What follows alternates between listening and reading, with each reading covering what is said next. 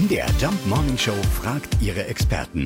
Fakt oder Fake? Ja, jedes Jahr bringt die Deutsche Post den Glücksatlas raus und deswegen fragen wir natürlich hier nach. Ist ein Bundesland im Osten wirklich Glücksspitzenreiter? Wir fragen den Glücksatlas-Autor, Professor Dr. Bernd Raffelhüschen. Ja, tatsächlich. Sachsen-Anhalt belegte letztes Jahr zusammen mit Schleswig-Holstein den ersten Platz im Glücksranking.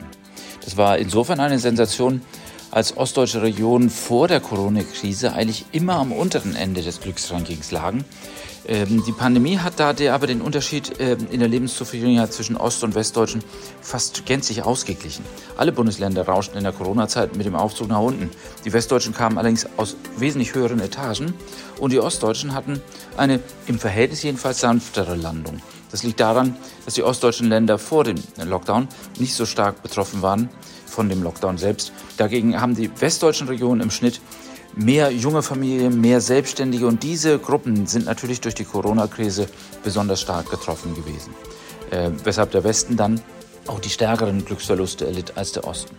Äh, das erklärt, dass Sachsen-Anhalt im letzten Jahr so gut abschnitt letztlich. Übrigens bringen wir Anfang November den nächsten SKL Glücksatlas 2022 und so viel kann ich schon verraten, Inflation und Kriegsangst hinterlassen Spuren.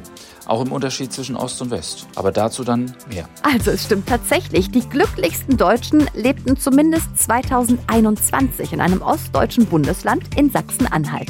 Allerdings ist das Glück immer auf dem Sprung und so kann sich das von Jahr zu Jahr ändern. Und am Glück von uns allen arbeiten wir diese Woche weiter hart in unserer Glückswoche. Fakt oder Fake? Jeden Morgen um 5.20 Uhr und 7.20 Uhr in der MDR Jump Morning Show mit Sarah von Neuburg und Lars Christian Kade.